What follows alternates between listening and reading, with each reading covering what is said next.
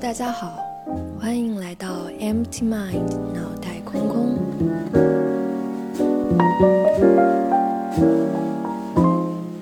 我是七七，一个目前生活在上海的刚刚结婚不久的普通女性，同时也是一个传媒专业的在读博士。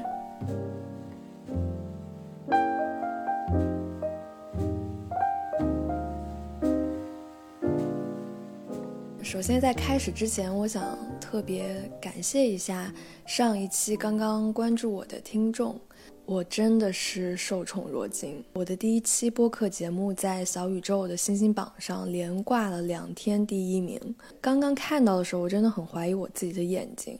评论里有人说，说我前面乱七八糟说了一大堆，太啰嗦了。这次的播客呢，我想吸取一下上一期的教训。那么从这一期开始，我决定就直接进入主题。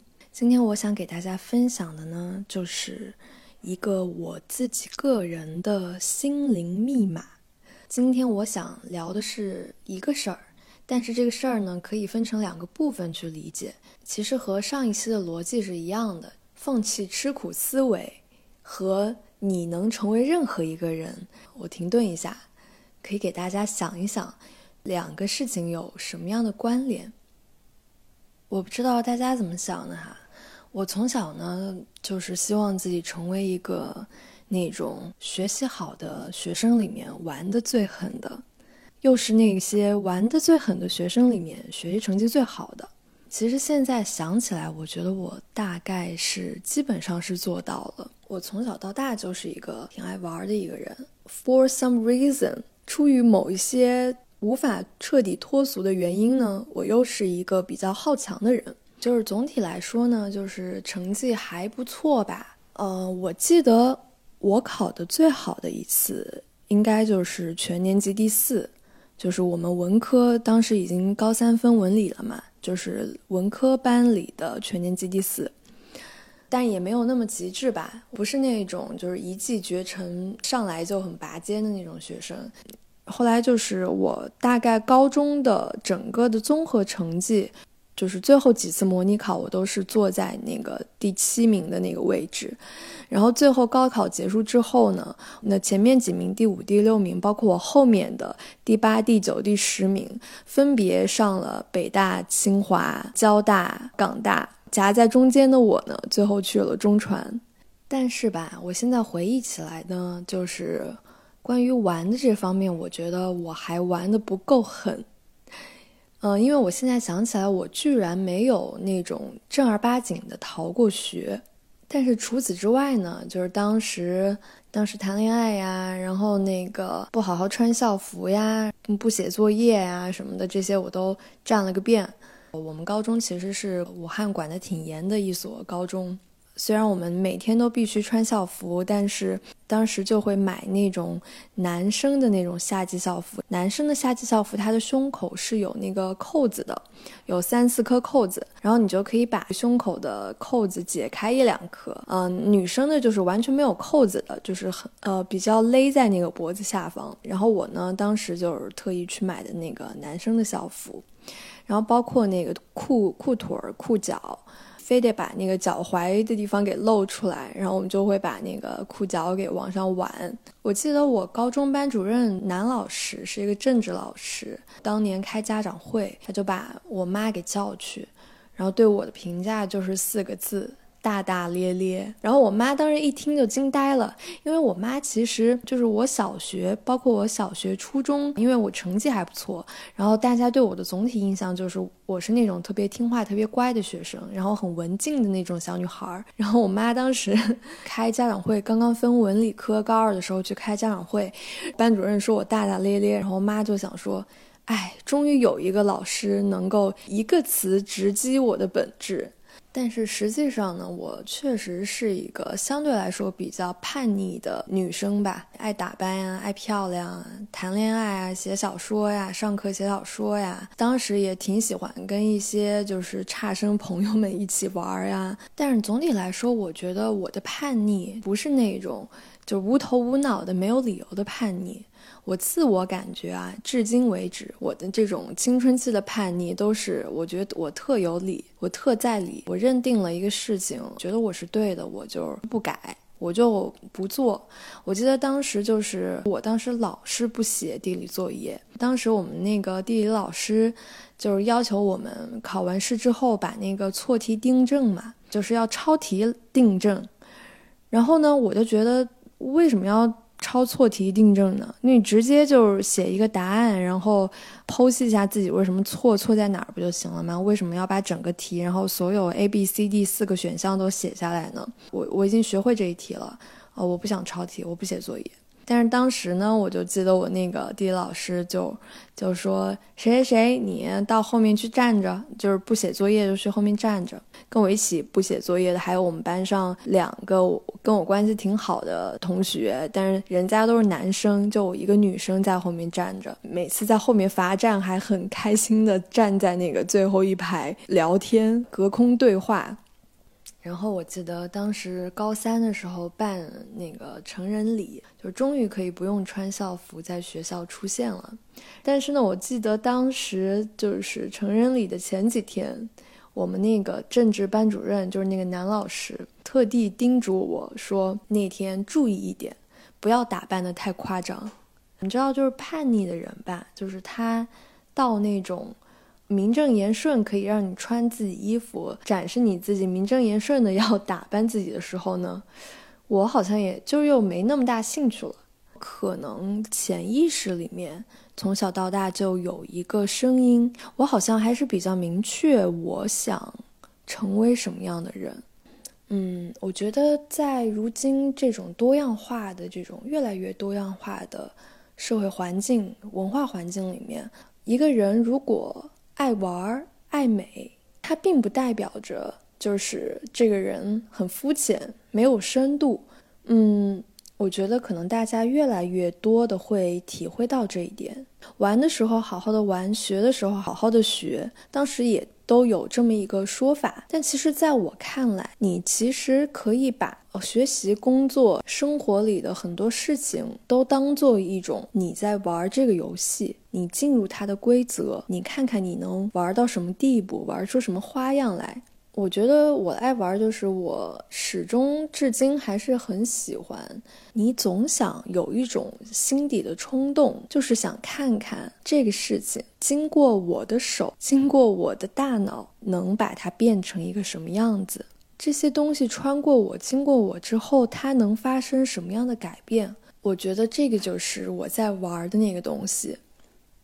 说到今天这个主题的前半段，什么叫做放弃吃苦思维？就是我我认为吃苦是一种中国文化里面特有的一种思维方式，去把吃苦这个东西提升到一个非常道德性的这种高度。比如说吃苦，用英文来讲，suffer 这个词，如果你觉得是一个美德的话。就是吃得苦中苦，方为人上人。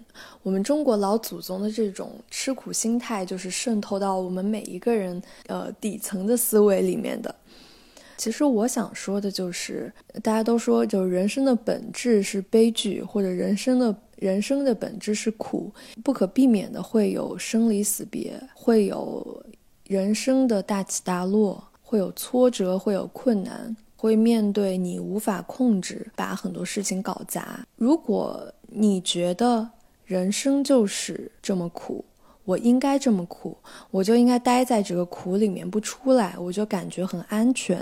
我觉得这种吃苦心态的本质实际上是一种逃避，就是你在惯性思维里无法调动你自己的主动的思维模式去参与这个世界，去解决问题。嗯，就是很多人，很多人就是，嗯，准备考研。然后当年准备考研的时候，我记得，呃，我仍然就是在我当时应该是在时尚集团，就时尚杂志实习，当那个服装编辑助理。同时呢，我当时去了好几个地方实习，当时也是在凤凰卫视当做实习编导。十二月份考研嘛，我认认真真开始准备，大概是在十九十月份。就是大概用了两三个月的时间，很多人都是从提前了大半年甚至一年的时间去准备考研这个事情。我这里不是说就是大家都可以随便瞎搞，然后不复习。我那两三个月也是非常认真、非常专注。但是呢，我我知道了很多人，就是比如说准备考研了，然后这个事情就变成一个巨大的心理包袱堆在身上。可能很多人提前一年的时候就开始焦虑。我知道的就是很多人就是从早到晚，早七点晚九点待在图书馆。就是觉得自己付出很多，很辛苦，花了大量的时间和精力在这上面。当你自己的潜意识一直把自己放在一个受苦受难的一个位置，生活的剧本里，你就在不停的反复的演一个吃苦的人。你如果陷在这个吃苦的思维里，你就会被逼在这个角落里动弹不了。所谓你觉得欢乐快乐的事情进入到你的生活里，进入到你眼前，你也会自动的把它给屏蔽掉。这就是吃苦思维的陷阱。其实，在上一个播客里，我就有一直在说，所谓的这个世界，就是你思维意识的一种投射。我们好像把很多事情都按一种世俗的所谓的惯性的思维框架给它分类了。比如说，我们觉得。工作学习是在吃苦，呃，看电影、逛街就是在玩乐，就是在享受，就是潜意识里的惯性划分、惯性分类，都是社会的一种集中意识下的产物。这些社会集体的意识和思维框架，实际上。它都不是这种所谓真实存在的实体，它并不是牢不可破的一种东西，它只是人类长期思维模式的一种集合体。嗯，说到这里，我也很推荐大家去看著名的社会学家吉登斯的《现代性的后果》这本书。英国的社会社会学家吉登斯也被。认为是当代社会学家中的代表人物。他所谓的现代性的后果，主要就是在讲我们目前生活的这个时代，我们的日常思维和我们的生活习惯，所有的这些东西，实际上都是在工业革命发展之后，在资本主义笼罩全世界之后被形塑起来的。在现代性之前的时代，人们的对这个世界、对生活的理解，所有东。西的思维框架都跟我们现在有着断裂性的和颠覆性的不同。比如说刚刚说到的当代生活中的这种娱乐方式，八小时的工作制，我们头脑里的人需要通过工作来赚钱。我们生活需要分为工作时间和娱乐时间，这些都是在现代的劳资关系背后，我们所默认的人类的日常，慢慢潜移默化的变成了我们现在的当代的日常的消费文化。实际上，这些东西在生活里的映射，都不是你自己作为一个有主观能动性的人的思维的产物。实际上，我们有时候说，就是。什么是真我，或者什么是自我？这个话题要展开讲的话。我觉得可以放在之后的一期播客里，可以深度的跟大家聊一聊这个话题，就是关于什么是自我。嗯，虽然我也不能说我理解的很透彻，但是我可以给大家分享一些我自己的发现和我自己的对这些问题的一些想法。那其实说回来，刚刚说到这种我们自己所默认的世界运行的这些逻辑，实际上是被更大的社会经济制度。文化形态，它并不是你，并不是有着主观能动性的你，这可能是我每一期播客里的一个底层的逻辑，也非常希望大家能够通过可能收听我的这个播客，每一期聊这些话题，能够越来越深入的理解这个概念。所以回过来说，就是在我们从小到大的这种中国式的教育环境和整个文化的中国式的文化氛围里，我们认为吃苦是一个美德，吃苦是一件好事儿。如果你玩乐了，你所谓的。让自己放下了这个沉重的吃苦的包袱，反而我们就会习惯性的觉得不舒服，觉得好像很自责、很愧疚，好像我就应该感觉到不舒服。就导致我们在做任何事情的时候，即便这个事情有可能是一个能够让你百分之百享受、得到百分之百愉悦的东西，因为这种吃苦思维，你并不敢把你的这个阈值拉满，拉到百分之百。嗯，我可能得留个百分之二十。我觉得有点委屈的时候，我好像才觉得这个事情我踏实了，我安心了。实际上，这个吃苦思维所造成的弊端是什么呢？就是我们我们永远都不能真正的心安理得的去享受生活，而这反面又导致了什么问题呢？就会让我们惯性的去逃避问题。当我们处于一种很不适的处境里面，我待在这个环境里不舒服的时候，我们会觉得没有关系，忍一忍吧。吃苦是一件好事，那我就忍着吧。或许有一天能得到更多的东西。我想，其实我我之所以我说那么多，其实也是想跟大家分享的观点就是，快乐和幸福。是要你去主动抓取、主动体会、主动得到的，它不是通过吃苦来交换的。假如我们能够真正的去锻炼这种抛弃吃苦思维，把所有事情都当做一种体验的机会。当面对所谓的这个事情办砸了，遭到拒绝，遭到了批评，甚至面临着生活里的一些悲欢离合的时候，首先能不能尝试把它当做一种中立的经验体验？你会发觉，哦，被拒绝是这样的，被批评是这样的。有时候你会发现，哦，所谓跌入谷底是这样的，思念是这样的，分离是这样的。那就让我们亲自来沉浸式的体验一下所谓的逆境的感觉吧。那说了这么多，接下来我想聊的就是今天这个主题的后半段，叫做“你可以成为任何人”。那其实用就是用一句更简单的话来说，更通俗的话来说，就是不要自我设限。不要自我设限这句话听起来好像有点说教。有点没有那么有说服力，但是今天我想给大家分享的就是不要自我设限。这个背后有一个大的逻辑背景，这个大背景是什么呢？就是其实你高看了很多东西，这世界上的很多人、很多事情、很多机制都没有你想象的那么复杂。没有你想象的那么高深莫测，那么遥不可及、高不可攀。首先是你的自我拒绝、自我限制，去拦住了这世界上百分之九十以上的事情。我们总觉得这个世界、这个世界背后的逻辑、这个世界背后的经济体制、政治文化等等，所有这些东西都太过复杂，都有都是一个精密的系统。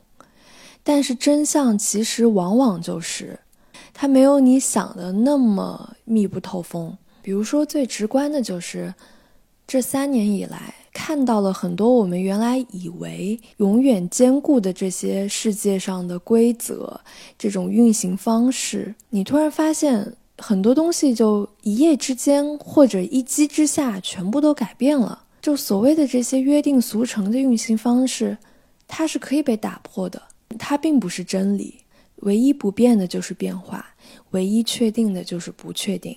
你可以成为任何一个人，用同样一句话来表达，就是我们不要把任何东西太当真了，我们不要把人类所创造出来的这些概念性的、符号性的东西太当真了。比如说，我举个例子，我斗胆给他去个妹，就是我觉得任何人都能做一个学者。任何人都能做一个艺术家，因为首先，所谓艺术或者说学术这些词，这些人为划分的、人为归纳的这些所谓的领域，都是一些符号。如果你真的觉得你跟他的距离遥不可及，那我只想说，你真的把这些符号太当真了。当然，我认为就是很多东西，你说那个门槛有吗？确实是有的。但我认为这个门槛并不是说是一个所谓的学历、学习教育。我认为所有事情的门槛都是一种作为人的一种思维方式和一个看待事情的视角。呃，作为一个在读博士，我想跟大家分享一下我对所谓的做学术研究的目的和做学术研究这个事情的理解吧。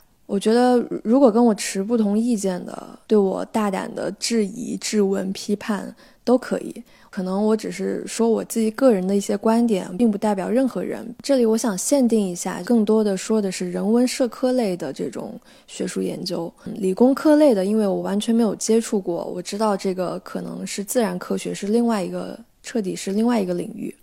我这里想分享的就是关于人文社科类的这种所谓的学术研究，它是一种用一个所谓前人的理论化的一种视角。去看待、理解和归纳世界的一种工具。所有那些做真正的学术研究的人，他不仅仅是需要一种问题意识，通过对现象产生的这种疑问，去反观自己的看待世界的方式，去反观自己的所谓的世界观和价值观。很多人其实并没有形成自己很完善的世界观和价值观，包括我在内。也就是说，像我这样的人，即便有，也是模糊的，甚至有时候是混乱的。所谓学术研究的意义，就是首先正视自己当下的世界观和价值观，然后去尝试观察它，对你自己现在这个世界观和价值观去做一个逻辑概念的归纳和清理。之后呢，再用归纳起来的这些观念，从一个很具体的问题，一个小的切口。去理解这个世界，所谓的这种学者思维，就是面对任何事情，不用一种理所当然的眼光，而是首先用一种反思和溯源的这种态度，就是你会想想这个事情为什么是这样，为什么不可以是那样，它是这样的原因是什么？当你在自问和他问之中，慢慢去寻找这种解释和解决的答案的时候，你其实就已经具有了学者精神。我其实始终认为，有学者精神的人在生活当中会更少的迷茫和无助。比如说社会学、心理学，或者说是传播学，某个专业领域的学者，他只不过是聚焦在某个更具体的领域。然后用更系统化和结构化的方式，把自己的思维作为一个成果呈现出来。那实际上读博这事儿，我觉得很多宣称自己是博士，或者是挂着一个博士的名号，嗯，可能读博仅仅是为了评职称啊这样的人，实际上和学术两个字是没有什么关系的。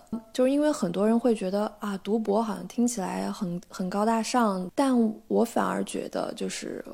呃，我觉得我身边有很多人，很多就是早早就工作了的，在各个领域发光发热的朋友，没有读博，没有经历学校的一个所谓的呃博士学历教育的这样的一个过程，但实际上他在生活当中对世界的观察方式、思考方式、归纳方式、整合方式，甚至说是输出方式，比如说我身边有很多朋友也在做播客。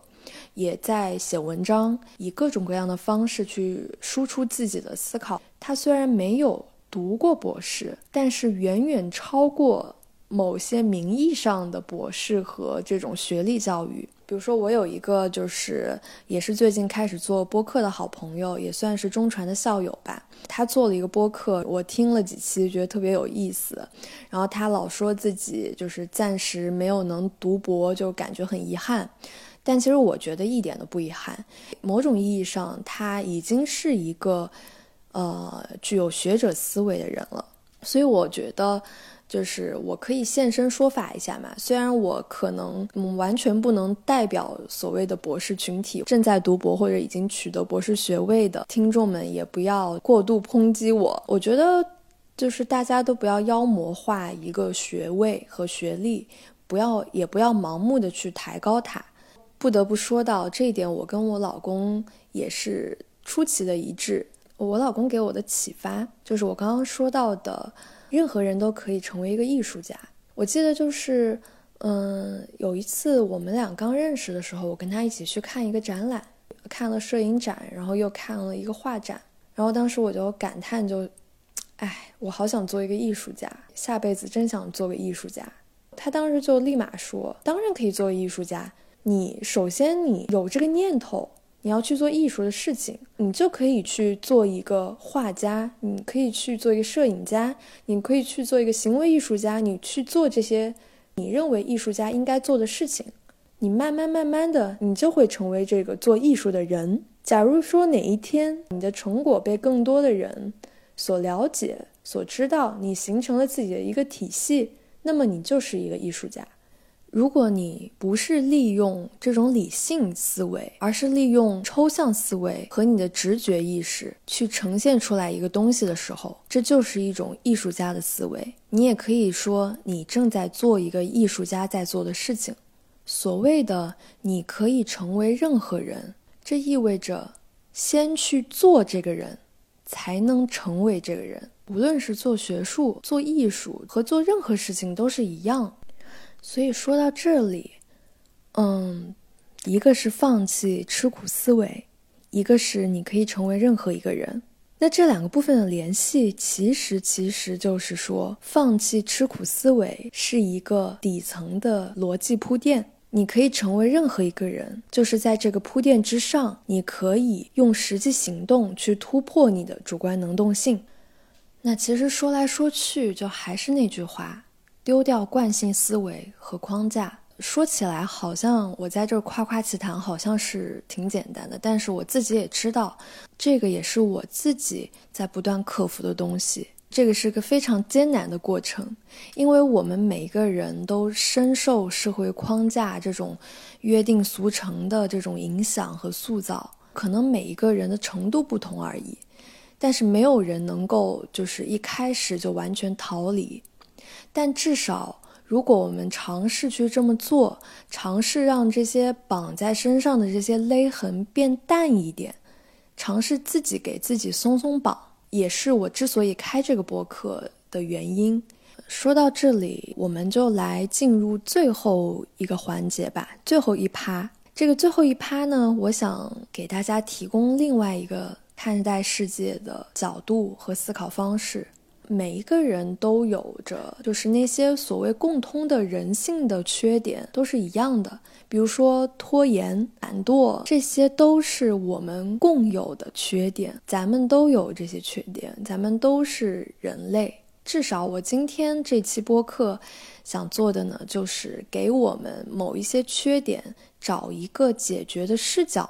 我的方法论就是：首先放弃吃苦思维。甚至说，当你掉入一个低谷的时候，当你确实觉得身体上很劳累的时候，心理上很劳累的时候，不要让自己的精神也很劳累。不要总觉得我在扮演一个吃苦的角色，我在克服什么什么东西。试着彻底换一种思维。如果这个这个心理的逻辑这个弯儿拐不过来，那我们就先在表面上试一试。我有一个方法，大家可以尝试一下，就是你在心里默念：“我真的很幸运。”你在心里默念，很简单，很简单。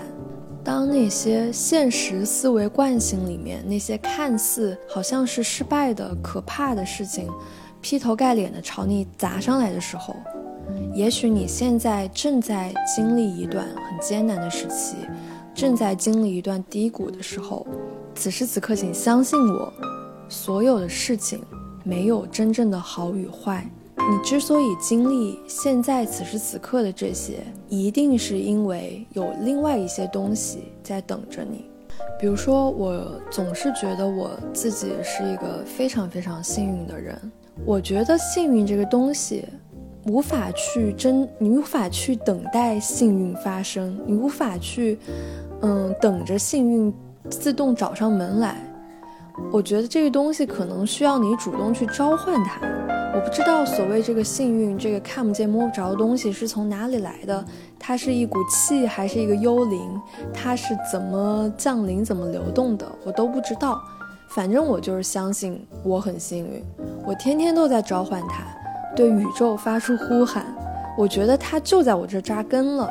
我喊它，我不仅喊它，我还要 PUA 它，我让他过来别走，让他走了还能回来，驻扎在这儿离不开我了。